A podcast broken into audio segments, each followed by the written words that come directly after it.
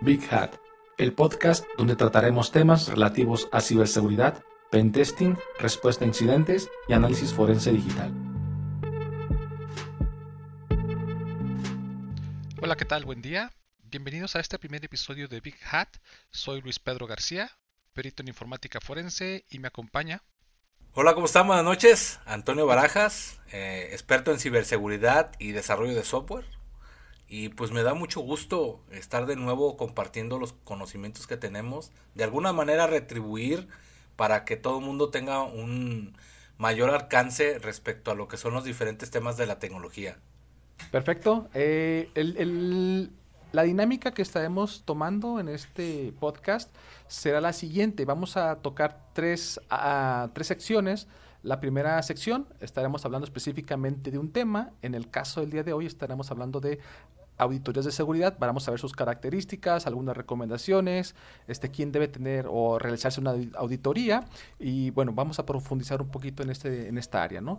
Eh, otra de las secciones será el Technique Critique. En esta área estaremos hablando de algunas escenas, algunas películas, algunos eh, medios donde veamos que se hace uso de la tecnología y nosotros podamos de pronto aportar o eh, criticar justamente desde el punto de vista tecnológico eh, si se hizo mal la escena, si vimos este alguna cosa que sí es apegada a la realidad o no.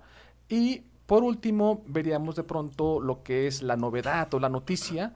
Eh, en, el, en, este, en esta sección estaremos hablando pues de temas que sean relevantes, que hayan surgido en el espacio de estas últimas semanas relativos a alguna metodología nueva, alguna noticia que haya impactado este, de pronto en la sociedad, obviamente temas tecnológicos y particularmente entonces hablaremos de Flipper Zero, ¿verdad?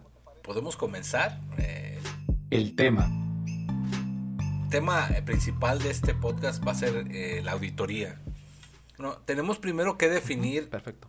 qué es una auditoría. Una auditoría es una revisión saber un diagnóstico de cómo estamos. Y enfocado a el área principal en el cual eh, lo estamos eh, manejando, que es la ciberseguridad, pues una auditoría permite eh, que nosotros podamos evaluar cuál es el estado de nuestras vulnerabilidades respecto a cualquier ataque externo. La tecnología nos ha dado muchos beneficios, pero también nos ha acercado a, de una manera impactante al conectarnos con otras personas que ni conocemos, pero que estas personas no tienen unas intenciones eh, de alguna manera legales o, legítimas o que sean con un beneficio para, para todos, ¿no? Entonces, el enfoque principal de las auditorías va enmarcado de la revisión de qué tan expuestos estamos para poder eh, ser vulnerados por alguien eh, independientemente si sea en el contexto personal o en el contexto empresarial. Ok. Eh, y fíjate, por ejemplo, ahorita comentaste ah, un dato interesante. Yo propondría, dijiste por ahí, a algún ataque externo, ¿no? Pero también esos ataques pueden ser desde adentro, ¿no? O sea, pueden ser internos o lo que nosotros llegamos a denominar los famosos insiders, ¿verdad? Sí, es, eh, las auditorías evalúan todos los aspectos, el interno y el externo.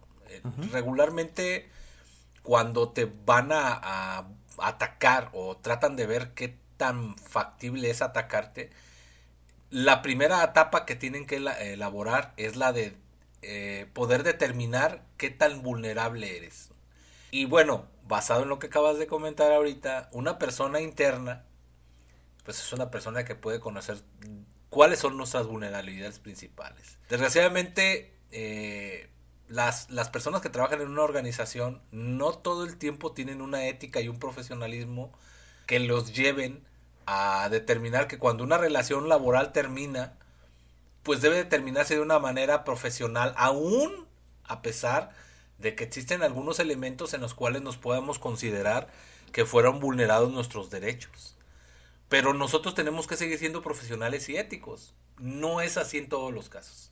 Sí, no, no. Y, fíjate, bueno, ¿cuál sería, creo que una manera a la mejor eh, en la que nosotros estuviéramos, pudiéramos proponer para evitar este tipo de situaciones es que desde el, punto, desde el momento en que se contrata a una persona, nosotros eh, tener un vínculo con, por ejemplo, con recursos humanos de alguna institución, una empresa, tener este vínculo para que cuando sepamos que va a entrar una persona nueva, o, o sea, incluso desde antes estar teniendo ya un control de cuando alguien ingrese, pues bueno, eh, leerle la cartilla, ¿no? Pero esta cartilla también desde el punto de vista tecnológico, es decir, ah, bueno, te vamos a asignar un equipo de cómputo, ¿qué equipo de cómputo es? O una cuenta de correo institucional, bueno, que tal cuenta, y que esta persona de alguna forma firme una responsabilidad, porque bueno, va, yo me ha tocado por lo menos muchos asuntos en los que si llegas a determinar que esta persona hizo mal uso de un equipo de cómputo o una cuenta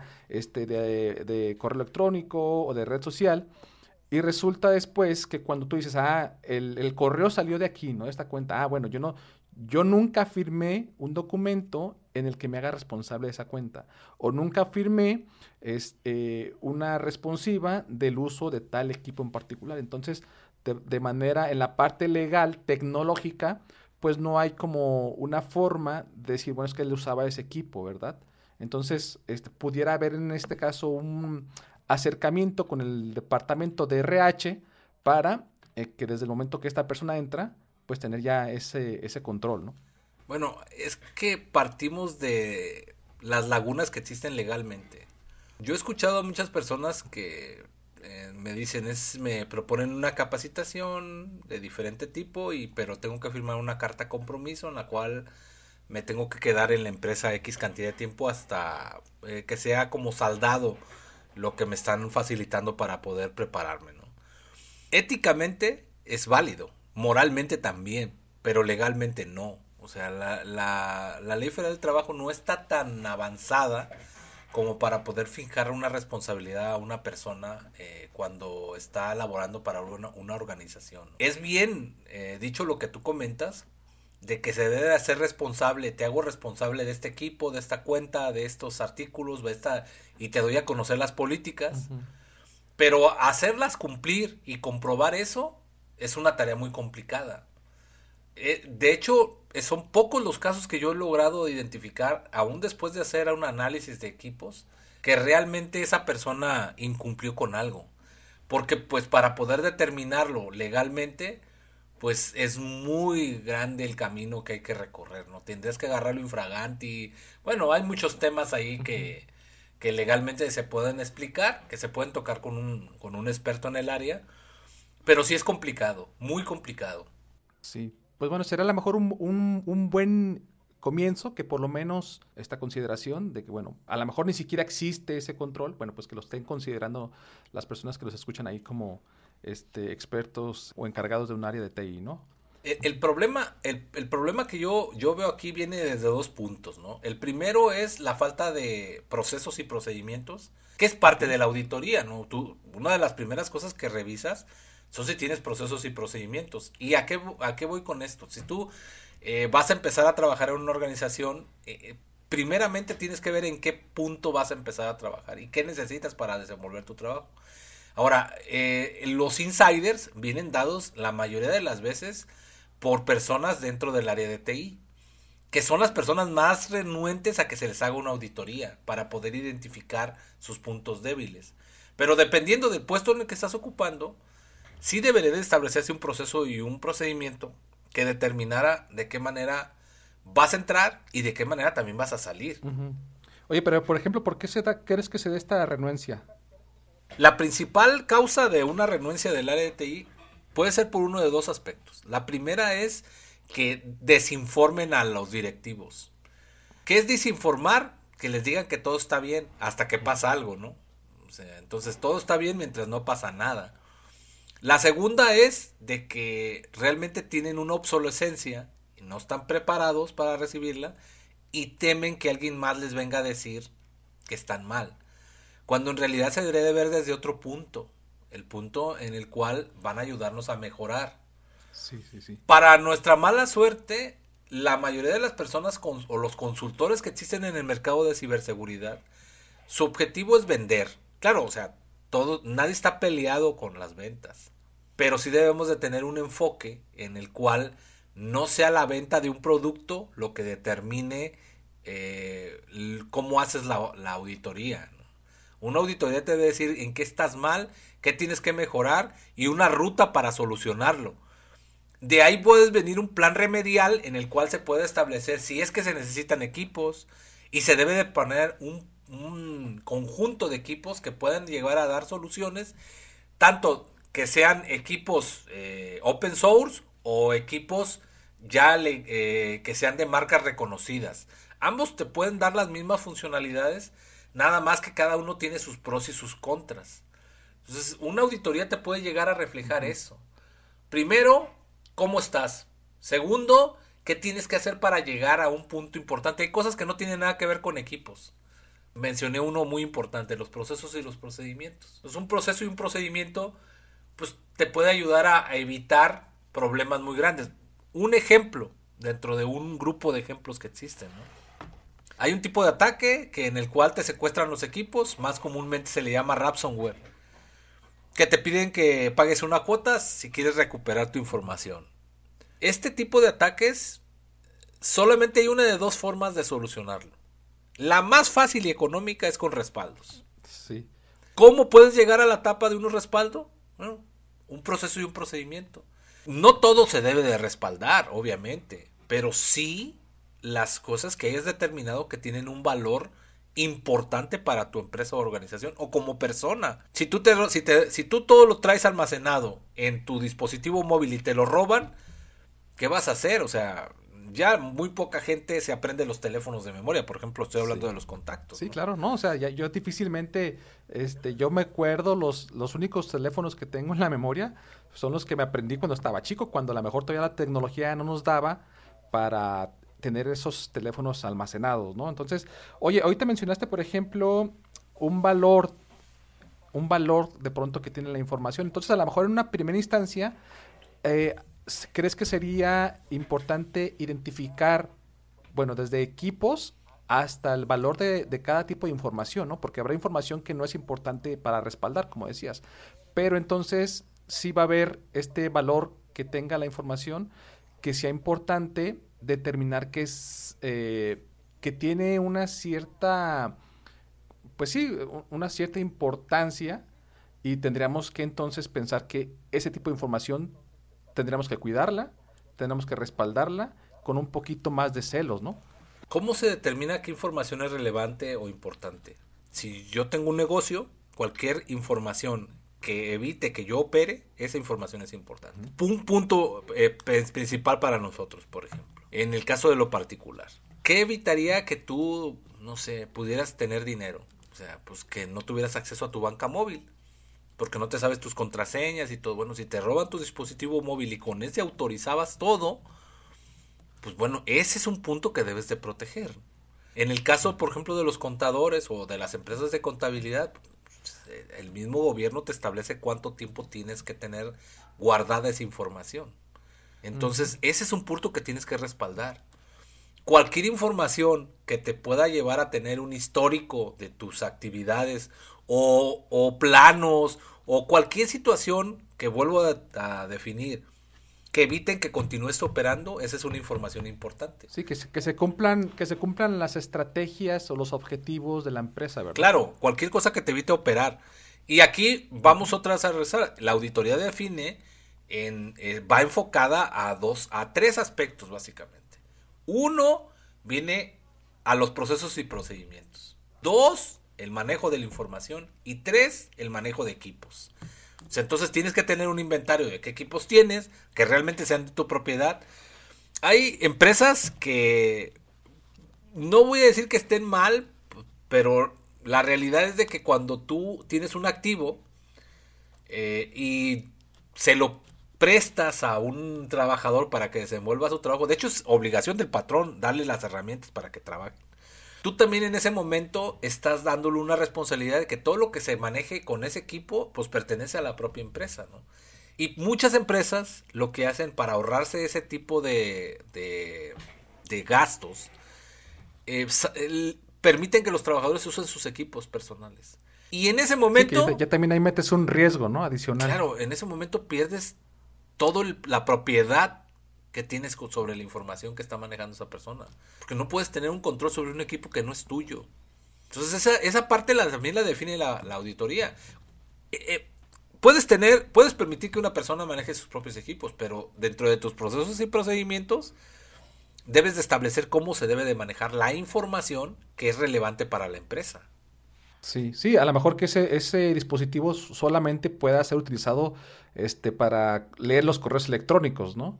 Este, pero si lo quieres ya para cosas más delicadas, bueno, a, lo mejor establecer alguna VPN, que el dispositivo forzara que tenga un antivirus, a que esté cifrada la información, a que tenga este, habilitado algún mecanismo de seguridad y que no no lo hagan con muchas personas de pronto que yo conozco, que a la fecha del día de hoy no tienen una contraseña en el dispositivo móvil cuando ahí tienes aplicaciones, como decías, ¿no? Este, de manejo de cuentas bancarias, este, algún tipo de, información delicada dependiendo del giro de la empresa y todo esto, ¿verdad? En este caso, por ejemplo, el área de desarrollo de software. Si tú no provees el equipo con el que los desarrolladores van a, a trabajar en las aplicaciones, ¿qué significa? Pues que pueden tener el código tuyo y ese código que es propiedad intelectual, pues en realidad está en el equipo de otra persona. Es como cuando construyes en terrenos ajenos, ¿no? La casa que construyes en un terreno ajeno, pues no es tu casa, es, es, la, es propiedad del terreno donde estás construyendo, ¿no? Esa parte se tiene que considerar. Repito, tú puedes tener tus procesos y procedimientos en los cuales se defina que las personas van a manejar sus propios equipos, pero cómo se debe de tomar en cuenta la información que es relevante para la organización. Eh, entonces, bueno, como a manera de estructura, ¿cuáles serían las partes, recapitulando, cuáles serían las partes más importantes de una auditoría de seguridad? La primera parte es eh, el conocimiento de tus procesos y procedimientos. O sea, siempre tienes que auditar tus procedimientos y dentro de los procedimientos debe estar definido por procesos. Estos procesos... Perdón, ¿cuál, cuál, cuál sería para, para pues, las personas que nos escuchan, cuál sería la diferencia o un ejemplo que nos pudieras dar de un proceso y un procedimiento? Ok, un proceso viene siendo, por ejemplo, cuando una persona va a ingresar a la organización. En el proceso debe decir, se le debe entregar una laptop, se le debe entregar una cuenta de correo, y la cuenta de correo debe tener estas características, ¿no? Debe empezar con el nombre y debe tener el nombre del dominio de la compañía, etcétera. Ese es un proceso. Pero el procedimiento puede definir que también tiene que registrar su huella, que ese es un, un proceso aparte, porque ese ya no depende de, de, de tecnologías de la información, sino ya dependía de recursos humanos. Debe, otro proceso va a definir que también tiene que darse de alta en el SAT para que se le pueda pagar, ¿no? otro que se, le, se dé de alta en, el Seguro Social. Pero el procedimiento, es, cada uno de esos que definís son procesos, pero el procedimiento va a definir para que esta persona se le dé eh, formalmente contratado, debe de cubrir el proceso 1, firma de contrato, el proceso 2, de entrega de equipos y eh, herramientas de trabajo, el proceso 3, alta en el SAT, el proceso 4, eh, alta en el Seguro Social. Y para cada uno de esos procesos me debe entregar cierta información, ¿no? Por ejemplo, el proceso 1, que es la de entrega de equipo o firma de contrato, pues un contrato firmado. Entrega de equipo, firma de responsiva del equipo. Y la responsiva debe estar respaldada a su vez en el proceso de debe ser el formato 1. El proceso 3, alta en el SAT. Ok, ¿qué me debe de entregar? Bueno, me debe entregar una constancia fiscal. Y todos esos conjuntos de procesos establecen el procedimiento de ingreso de esa persona a la compañía. Esa es la, hay un proceso y un. Hay un conjunto de procesos y un procedimiento. Que así le denominamos, proceso de ingreso, ¿no? Lo mismo se debe hacer para cualquier cosa que se tiene dentro del área de TI. Por ejemplo, eh, hay un plan de recuperación en caso de desastres. Pues debes de tener un procedimiento, ¿no? ¿Cuál es el primer procedimiento? Bueno, el primer procedimiento es hacer los respaldos. El segundo procedimiento puede ser eh, cómo es que tienes que actuar en el momento que se presente un problema. y el tercer procedimiento, el tercer proceso viene definido qué personas son los que lo tienen que ejecutar y de qué manera. Y eso también debe ir acompañado por ciertos procesos que también vienen eh, en conjunto con el proceso principal. Entonces son procedimientos, procesos y procedimientos. Esa es la primera. la otra, la, de parte de la auditoría, viene siendo el, inventariar. ¿Inventariar qué? La, la información, el, uso y manejo de la información y el uso y manejo de los, eh, de los equipos. de los equipos que se tengan. Pero también, también sería aparte de uso y manejo, sería, por ejemplo, el inventario físico, es decir, la existencia, que puedan ser, ah, bueno, tengo un servidor, este, ese servidor tiene dentro este, determinadas bases de datos, y aparte de estas bases de datos, pues tenemos que específicamente son tal versión, este, eh, o tal marca, o tal proveedor, pudiera ser también la parte de software y hardware, este inventario. Claro, en, el, en la parte de los equipos estoy eh, involucrando la parte de software, las aplicaciones y el back office que así se le llama, que es el sistema operativo y todo lo necesario para que las aplicaciones funcionen. Y por supuesto el hardware, eh, que, es, que es lo que se tiene disponible dentro de la organización. Y todo debe estar perfectamente identificable y ubicable. Que, que, no es lo mismo, ¿no? Una cosa es que sepa que hay un equipo, un servidor, pero otra es que yo conozca dónde está ubicado. Y, mm. y, obviamente, pues también debe haber procesos y procedimientos para determinar cuándo es que se mueve de un lugar a otro, ¿no? Ok, perfecto. Incluso quién lo tiene, ¿verdad? Sí, la responsiva. La responsiva de quién los tiene asignado. Aún cuando... Sí, se va vinculando de alguna forma Sí, claro. Bien, bien. Entonces decías, inventario, uso, también. Sí, el, el uso, el, el uso viene fijado por lo que acabo de mencionar del manejo de la información. ¿Qué más entraría entonces? Procesos, procedimientos, eh, inventario de, equipos y software y el manejo, lo que es el manejo de datos. ¿Este manejo de datos a qué te refieres? El manejo de datos me refiero específicamente qué es lo relevante para la empresa para que continúe su operación. ¿Qué es lo que tengo que tener perfectamente eh, protegido? Protegido. La ley establece que, por ejemplo, los datos personales se deben de proteger. Bueno, eh, eso para la ley es importante, pero para la empresa, ¿qué es importante? Si, estoy, si voy a construir casas, pues los planos, ¿no? Si voy a construir autos, pues también vienen los planos de los autos, ¿no? Si voy a, si estoy desarrollando software, pues el código fuente de las aplicaciones. Eh, perfecto. Entonces es este en este inventario lo que decíamos, ¿no? Todo lo que eh, no vaya o más bien todo lo que ponga en riesgo eh, que la empresa cumpla este objetivo estratégico. Claro. Eh, ¿Qué más sería entonces? Bueno, la auditoría nada más determina en cuál es tu situación respecto a esos puntos que acabo de definir. Yo después viene otra etapa en la cual pues viene un el, acompañado del diagnóstico viene como un conjunto de medidas o recomendaciones que tienen que llevarse a cabo para poder solventar esto. Pero esa es otra etapa. La etapa de autoridad básicamente es solamente un diagnóstico. ¿Qué se está cumpliendo de acuerdo a un estándar? Ok, perfecto. Y eh, entonces diagnóstico y medidas y recomendación ya no entrarían dentro de la etapa, pues, de la auditoría, no. De las auditorías, más bien. No, no, no. Perfecto. Eso ya lo podríamos tomar en otro, en otro tema, ¿verdad? En otro, en otra sesión de podcast. Perfectísimo. Eh, ¿Algo más este, que quieras comentarnos pues respecto a las auditorías? Bueno, las auditorías, eh, su principal enemigo es el propio área de sistemas, ¿no? Entonces, pues bueno, siempre se debe de estar abierto a que alguien nos diga que, estamos mal para poder mejorar. Ok. ¿Una auditoría la podremos entender como un pen testing? No. El pen testing viene en la siguiente etapa. O sea, si ya me dices, oye, pues sabes qué, pues te faltan procesos, procedimientos que ya lo solventé todo eso. Ahora, ¿qué más falta? Bueno, pues en el flujo de la información determiné que tú te tienes que conectar con el banco, ¿no? Este, entonces vamos a hacer un pentesting para determinar de todas las aplicaciones y de todo lo que se definió ahí, la red, el servidores, aplicaciones, cuál es su nivel de seguridad que tiene, cuántas vulnerabilidades tienen. Ya específicamente por cada uno de estos, este, ya sean conexiones, servicios, software y todo esto, ¿verdad? Sí, exactamente. De hecho hay una norma oficial mexicana, que es la NOM 185, que es una norma que permite determinar esta parte de lo que es eh, la pues como para determinar que, si se estamos cumpliendo o no con lo mínimo indispensable para poder operar con la menor cantidad de riesgos. Hay que recordar una cosa, la ciberseguridad busca reducir las, las amenazas. Evitarlas eso es casi imposible, por no decir lo que es imposible. Sí, sí, bueno, decía por ahí alguien, ¿no? O sea, no es que no vayas a ser, no vayas a ser objetivo de, o sea, no puedes ser no objetivo de, una, de un ataque, ¿no? Es más bien si vas a hacer o no, es más bien esperar el, cuándo, ¿no? Exactamente. Bueno, creo que con esto terminaríamos esta parte de la sección. Eh, pasaríamos, si te parece, ahora al tema del Technique Critique. Technique Critique.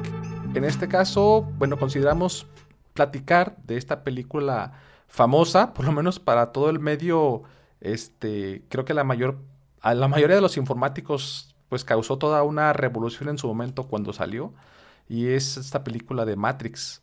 Entonces, eh, pues no sé si nos puedas o podamos platicar un poquito de cuál fue en, su momento esta sensación de cuando salió la película, qué es lo que opinas respecto de ella, qué cosas consideras tú que nos quiso dar a entender desde tu punto de vista la película y que pues a, veces, a veces a lo mejor nosotros tenemos otra, otra forma de interpretarla, ¿no? Cada quien tiene una forma de interpretarla y bueno, pues cuál sería tu punto de vista o tu interpretación de lo que habla esta película de Matrix. Bueno, la película de Matrix la han analizado desde el aspecto filosófico y pues de entretenimiento porque fue una revolución.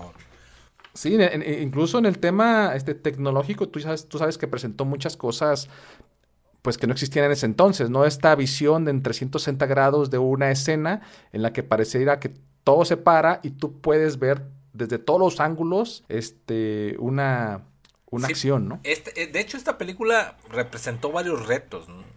Los personajes tienen una simbología, filosóficamente hablando, que no es el tema que vamos a ver, porque se trata de hablar de tecnología, ¿no? Ahora, en el aspecto de los efectos especiales y de la trama y todo, pues también reflejó un avance que no se había visto hasta ese momento del tiempo. Pero principalmente hay que enfocarnos en qué nos da a entender esta película. Eh, está dividida la primera etapa en tres películas. Ya pusieron una cuarta película que me reservo mis comentarios. Es como un relleno, realmente. O sea, no, no es, o sea, ya nada más es para cubrir ciertas cuotas o, que, estoy totalmente en contra de eso. O sea, las historias son lo que son, ¿no? Pero de las tres primeras películas, nos hablan de diferentes aspectos de, lo que es la parte de, la programación y del hacking. La primera película habla mucho del hardware. Nos establece la clase de servidores donde están montados las aplicaciones. Nos habla del sistema operativo. De hecho, la Matrix es un sistema operativo. Si alguien conoce un poco de tecnología, se podrá dar cuenta que todo sistema operativo parte de un núcleo o sea, el sistema operativo no son, no es el Office, eh, no es este, las aplicaciones que vemos a su alrededor, como por ejemplo un blog de notas. Eso no es el sistema operativo. El sistema operativo, literalmente, su función parte de un núcleo. Y este núcleo controla, el núcleo es como un administrador, pero el núcleo controla eh, cada uno de los aspectos en la relación que existe entre el hardware y el software, es decir, entre los programas y lo físico. ¿Estaremos hablando del kernel? Sí, el kernel. Sí, más específicamente, el kernel. Ahora, el núcleo es el administrador o el kernel es el administrador, es el manager.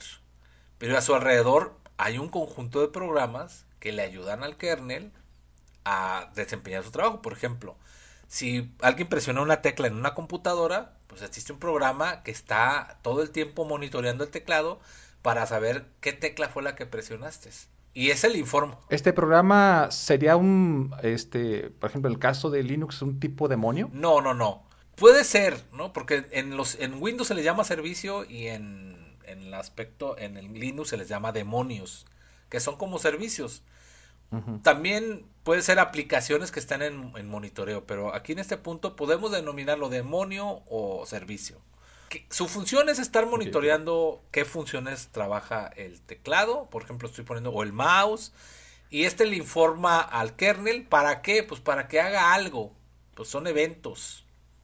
Y para que pueda operar un servidor necesita varias cosas, ¿no? Necesita energía. Y como vemos en la película, una de las primeras cosas que empiezan a, definir este, con, cuando sacan a Neo del, de la, del sistema operativo.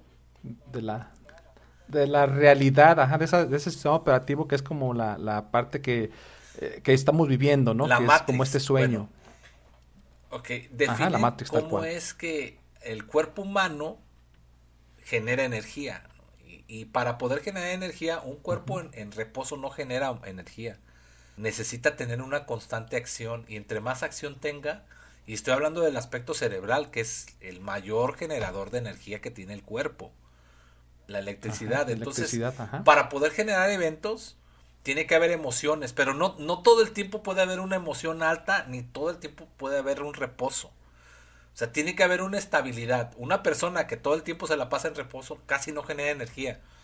Y una persona que todo el tiempo eh, se la pasa en estado de excitación, en la primera etapa del, de la generación, pues te da mucha energía, pero después se vuelve una estabilidad y ya te, no te genera tanta energía. Entonces, Sí, a lo mejor al principio fue como un pico, ¿verdad? Un pico alto, generó tal tanto voltaje, pero después este, hay una descarga, y esto, y esto viene por estudios que se hicieron con, en la época de los alemanes, de los nazis. Los nazis, Cómo estudiaban la forma en cómo esto se podía aprovechar. Entonces, bueno, una de las partes que la película te menciona es primero el sistema operativo, que es la Matrix. Después, cómo existen un conjunto de reglas que se definen obvias razones, por ejemplo, voy a hablar del teclado, que es una cosa que se tiene a la mano, ¿no? Si tú presionas la tecla A, pues la tecla A significa que te mando un código y eso representa un símbolo, el cual le doy una orden para que la presente en algún lado, en la pantalla, ¿no? Ese sigue un conjunto de reglas para que eso llegue a suceder. Entonces son programas que siguen reglas. En la Matrix, que es, una, es, es un sistema operativo, y a su vez dentro de la Matrix tenemos un simulador. ¿Un simulador de qué? Pues un simulador de la, realidad como la conocemos, ¿no? Y entonces tenemos una persona que para poder, estar generando energía debe de tener sus altos y sus bajos, ¿no? Entonces vives en una realidad en la que, pues literalmente en ocasiones tienes actividades extremas que dan mucha energía en actividades, actividades de reposo. Y eso todo el tiempo en esa secuencia, de manera eh, ondulatoria permite que se esté generando la alimentación. Ahora, cada persona dentro de la Matrix, cuando se conecta, si yo conecto el teclado, lo conecto a un puerto. Y ese puerto tiene una identificación. Y a su vez, el programa que controla el teclado, porque puedo ponerle varios teclados a mi computadora, ¿no? O sea, puedo tener una laptop, puedo tener un teclado que está integrado a la laptop, pero también puedo tener un teclado externo o varios teclados externos que se conectan a los diferentes puertos que tiene la máquina. Bueno. Y habrá que diferenciar cada una de esas entradas, claro, pues, o, cada una de esas entradas este, va a tener un, identificador. Pero si tienes miles, o sea, ¿cómo lo identificas? Bueno, una de las cosas que nos muestra la película de Matrix cuando le dan a elegir entre la pastilla azul y la roja a, Neo, es literalmente eso. Dentro del montón de procesos que existen y de identificadores que tenemos, cuál eres. O sea, porque tampoco te pueden generar, tampoco te pueden generar una desconexión. ¿Por qué? Porque hablamos de que dentro de la Matrix tenemos millones de personas, ¿no? Entonces, ¿cómo sabemos quién eres tú? Entonces, literalmente, con la pastilla roja y la pastilla azul, lo que están haciendo es mandarle Identificarte, un identificador o un pulso específico o un punto. En el caso del software, yo estoy mandándole un ciclo que me permite ubicarlo para poder desconectarlo, pero desconectarlo de la manera correcta, porque también si desconectas así de pronto un, pues, en el caso estamos hablando de los teclados, si desconto un servicio, un, teclado, no voy a saber dónde está, o sea, y entonces para qué sirvió todo lo que hice, primero tenía que identificarlo, ¿no? Y esto es para poder sacarlo de esa realidad donde estaba inmerso esa persona. Por eso es que pero en ese punto hablamos de varias etapas, ¿no? Uno, los procesos. ¿Qué proceso eres? Porque pues, cada, cada teclado tiene un propio proceso y tiene un identificador. Entonces necesito identificarte para poderte sacar, ¿no? Entonces estamos hablando de, de si, si vuelvo a definir la primera película, estamos hablando de, de hardware. ¿Cómo es que hacen todo ese proceso para que te pueda yo sacar de esa realidad? Okay. Ahora, en la, en, la, en la segunda película vemos que tenemos varios, varios elementos ahí, ¿no? Por ejemplo, un conjunto de programas que tienen diferentes habilidades, pero que no se rigen por, por el sistema operativo. Y, voy, a, voy, a voy, a, voy a hablar un poco de programación. Cuando tú programas, eh, en la actualidad tienes un, un, procesador que tiene muchos núcleos. Entonces, a cada núcleo de esos, yo en la programación le puedo generar un hilo, que así se le denomina eso. O sea, cada, cada es un procesador, vendría siendo el, el, por decirlo así, el circuito integrado.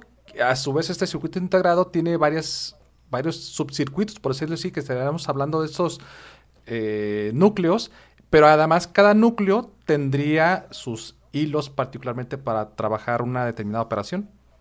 Sí, debemos de entender que el multiprocesamiento es cuando tienes varios procesadores y la multitarea es cuando tienes un procesador con varias tareas, o sea, que les asignas un espacio del procesador. Ahora, si cada procesador tiene un conjunto de núcleos, tú puedes agregar un conjunto de tareas por núcleo. A cada una de esas tareas le llamamos hilo.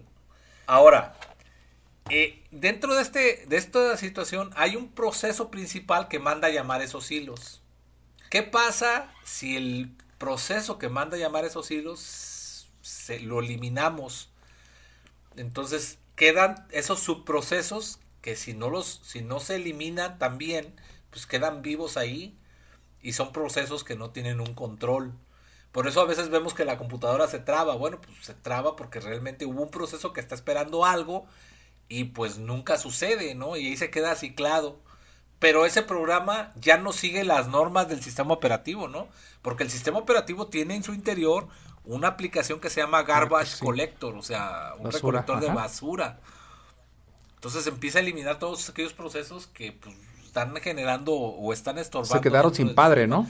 Pero si no, se quedaron sin padre. Entonces, si no los puedo eliminar, pues esos procesos ya no están siguiendo las normas que se tienen en el Ajá, y en la película, ¿quién sería o quién representaría entonces este padre? Por ejemplo, los fantasmas, el francés, el francés o Merovingio, que así le llaman, no seguía las normas. Y no solamente no seguía las normas, era de esos, de esos programas que aun cuando el, la, el, la Matrix se reiniciara, seguía viviendo ahí. Ya. Otro programa, El Oráculo. Pues el Oráculo era un programa que podía ver el futuro, ¿no? Pero tampoco seguía, se seguía por las normas del sistema, porque la mayoría de los programas que vivían en esa matriz respetaban las normas y reglas que tenía el, sistema operativo como tal, ¿no? Entonces, otro programa eh, que no seguía las normas, por ejemplo, eh, los fantasmas que están ahí representados por los gemelos, ¿no? que eran como fantasmas que podían atravesar paredes y todo. Los, el hombre lobo. De hecho, lo habla el Merovingio en una de las etapas. Bueno, también estuve recolectando programas que pues no respetaban las normas. El hombre lobo, los vampiros que aparecen ahí, pues las reglas estaban establecidas pero no las seguían, ¿no? Entonces, pues tampoco, también eran muy difíciles de matar. Y él lo habla ahí dentro de eso. Sí, si ni siquiera los puedes identificar, y no es fácil que los mates porque pueden restaurarse, pues entonces no están siguiendo las normas. Otro programa que tenemos ahí, por ejemplo, hablan de, del Keymaker. Ah, es correcto. ¿Qué hacía este, este, este programa? Si, si, hay una escena en la Matrix 2 en la cual va caminando Neo junto con otro programa que le llama Gabriel. Y van caminando y ven muchas puertas, todas iguales. Pero cada puerta te lleva a una realidad diferente. Eso dentro de la programación son ciclos if, ciclos de, decisión. O sea, si hago esto, ¿a dónde me llevas a esto? Si hago esto otro, pues me llevas a esta otro. Y así sucesivamente. Ahora, cada uno de esos ciclos tiene condiciones. Si doy la condición 1, me lleva al lado 1. O sea, ese ciclo, e, ese, ese condicional, me, que es una puerta. Pero dentro de esa puerta yo puedo tener claves. Es decir, si le doy la clave 1, me va a llevar a este lado. Y si le doy la clave 2, me va a llevar a este lado. Y si le doy la clave 3, me va a llevar a este lado. O sea, sean como ciclos anidados o algo así. No, son cases o, ah, dentro de un ciclo condicionales múltiples. Dentro de un condicional hay eh, cases múltiples. ¿Qué es esto? O sea, el Keymaker hacía llaves que permitían abrir unas puertas para llevarte a cierto lugar. Si tú ves en esa, hay una escena donde Neo se le cierra la puerta y ya aparece en un monte y estaba en un bar. Bueno, es precisamente por esa situación, ¿no? De que no estaba cumpliendo las condiciones y cada vez que abría la puerta, como no tenía la condición correcta, pues te mandaba a otro lugar, ¿no? Ya. Otro punto, otro elemento importante dentro de la película, el constructor. Bueno, dentro de la programación existen unas cosas que le llaman clases. Las clases se utilizan para construir objetos. Eh, un objeto, por ejemplo, un auto, pues tú puedes tener un constructor que diga, pues al momento de que hagas un auto, tú le mandes mandar unos parámetros y dices, este auto va a ser rojo. Y ya, pues cada vez que lo habilitas, pues se va a habilitar un Pero en general tiene la misma estructura, ¿no? El auto tiene que tener cuatro llantas, tiene que tener un motor, o sea, Exacto. Tienen las mismas estructuras, pero con una construcción diferente. Y la función específica de Neo en, dentro de la película es que es un código que es un parche de actualización de la Matrix. O sea, cuando dice tienes que regresar a la fuente para mejorarla, pues sí, pero se va a generar una nueva Matrix. Esta nueva Matrix, pues igual va a tener errores, pero va a tener menos errores que la primera versión de la Matrix, ¿no? ¿En qué versión fuera? No lo dicen en la película, pero Neo llega ahí para acumular cierta información que permita generar una actualización. Otro de los puntos, el, agente Smith. El agente Smith es un virus. Ah, sí, te iba a comentar. Exacto, o sea, hay en algún punto algo que esté en esta analogía, la, esté siguiendo como la función del virus, pues serían los famosos Smith, ¿verdad? Que se replicaban y este, o se clonaban y se distribuían. No, eh, literal, era, si tú puedes saber, hace un tiempo había un, en Windows, había un programa que se llamaba LSAA, LSAS, el SAS, ¿no? E, es, incluso a veces lo vemos como un servicio, ¿no? Dentro de los eh, de los procesos de Windows lo veías por Correcto. Ahí, ¿no? LSAS.exe. Bueno, pues a veces se generaba un lsas.com. ¿Qué significa? Que hubo, llegó un momento en que llegó un virus, lo contaminó y lo transformó en otra cosa. Es el mismo, pero con otras funciones, ¿no? Y así un conjunto de programas que cambiaron su estructura para poder adaptarse a lo del virus. Entonces, eso es lo que hacía la gente Smith dentro de la, de la película. Entonces, si te fijas, tenemos bastantes elementos. En la película 3, que es Revoluciones, literalmente lo que están tratando de hacer es restaurar la Matrix para meterle una actualización. Y dentro de ese proceso, pues tendrían que apagarla y volverla a prender, ¿no? Entonces estamos hablando de la lucha de nuevos dispositivos, que son baterías, que son los humanos, con una, un mainframe o una computadora central. Oh, excelente. Excelente, entonces, este, bueno, otra, eh, otra, otra interpretación, a lo mejor, este, no sé si alguien de los que nos escuche la había concebido así. Este, yo en lo particular me quedo bueno con esta nueva interpretación, eh, muy interesante. Y no sé si quieras este, algún otro comentario respecto de la película o eh, nos brincamos a la siguiente sección. Bueno, yo lo único que les recomendaría a todos es que la, vieran con un ojo crítico, pero enfocada a los sistemas. O sea, la mayoría de las personas no logra identificar cada uno de los puntos que te están hablando de, de la programación y del hacking que existe dentro de la película. Entonces pueden verla con otros ojos y a lo mejor le dan... No solo es ver los efectos especiales, sino ya ahora sí, literalmente ver lo que son. Exacto. Sí, perfecto. Yo por lo menos sí voy a volver a verla. a ver toda la, la, saga, ¿no? Perfecto, muchas gracias. Y bueno, vamos a empezar ahora a, ver el siguiente, eh, la siguiente sección. Se denomina la novedad. En este caso, vamos a hablar de Flipper Zero. Flipper Zero, bueno, este, últimamente me ha tocado ver por lo menos mucha eh, popularidad de este dispositivo. Flipper Zero pues es un dispositivo que nos va a permitir de pronto obtener algunos códigos, por decirlo así, algún tipo de señal. Va a ser capaz de leer señales que, que viajan a través del espectro electromagnético en un cierto, en un determinado ancho de banda y eh, va a ser capaz entonces de leer esta información, va a ser capaz de almacenarla y de replicarla. Pero bueno, ahorita vamos a, irlo este, desmenuzando eh, con, tu ayuda, Antonio, para ver desde un punto de vista de seguridad qué nos va a permitir hacer este, como, como investigadores, como pentestings, eh, nos va a permitir ayudarnos a lo mejor para alguna auditoría y por el otro lado, como también nosotros podríamos, en dado caso, eh, tratar de evitar que alguien haciendo un uso indebido de estos dispositivos, pues pueda poner en riesgo o vulnerar nuestra seguridad, ¿no? Entonces, ¿de, qué se trata en sí el dispositivo? Más o menos cuáles son sus características y es todo lo que vamos a estar platicando, ¿no, Antonio? Bueno, ¿qué es Flipper?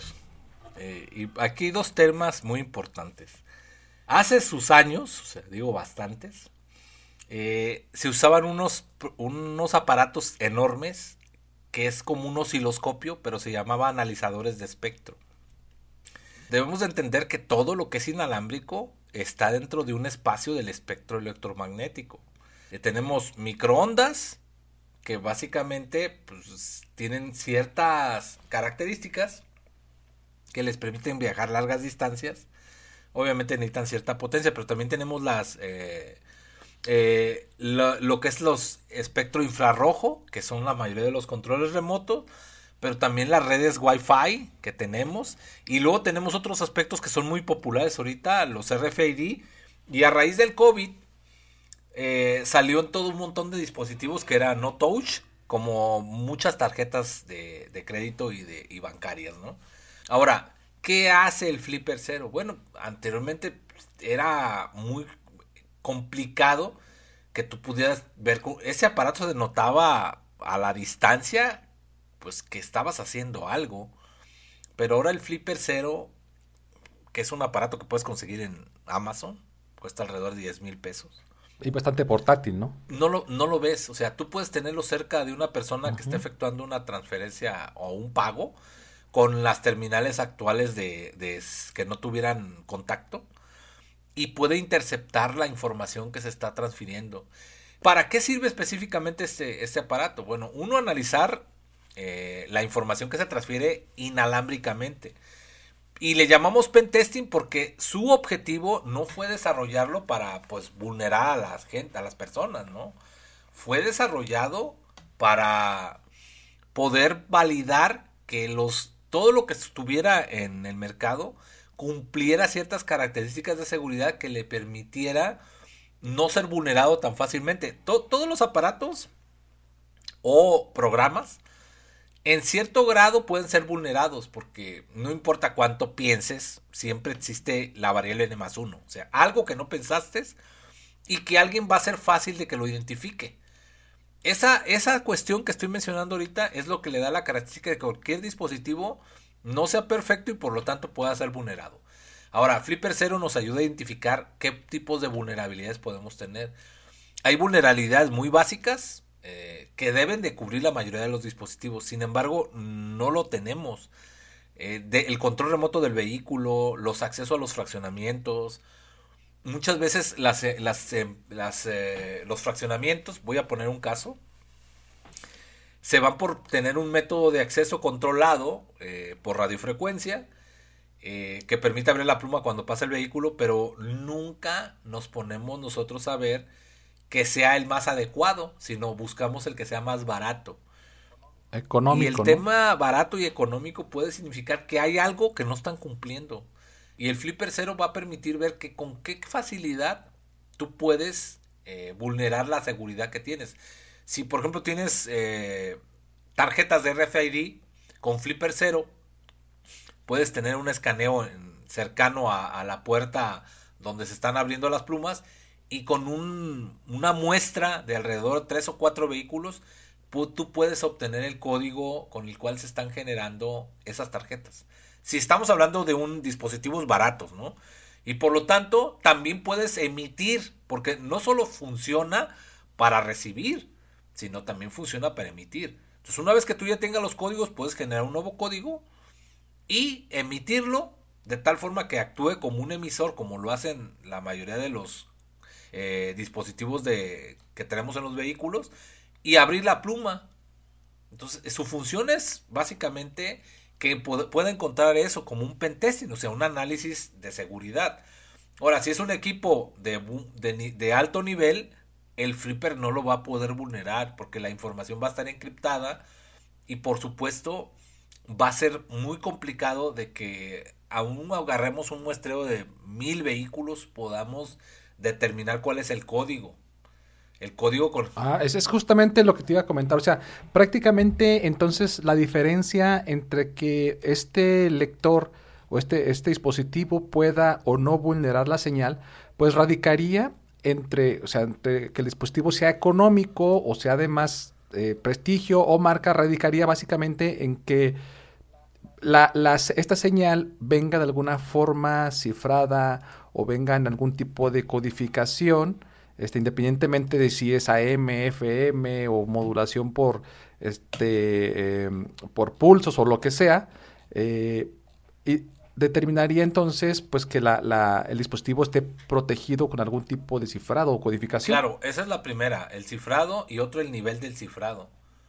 Eh, si tú compras un dispositivo económico y te dice, este dispositivo solo puede soportar, no sé, 256 eh, bits, pues estamos hablando de un nivel de cifrado, ¿no? Si estamos, si hablamos de mil, de 128 otro nivel de cifrado, 64 bits otro nivel de cifrado. La mayoría de los dispositivos económicos pues no pasa de los 16 bits, lo que significa que sí es vulnerable. Pero traemos, eso es en respecto a, al, estoy hablando de los accesos eh, controlados en los fraccionamientos, pero también puede ser las tarjetas, las tarjetas de crédito. Pues tú puedes estar capturando las tarjetas y después meter un programa para que haga el descifrado de los códigos.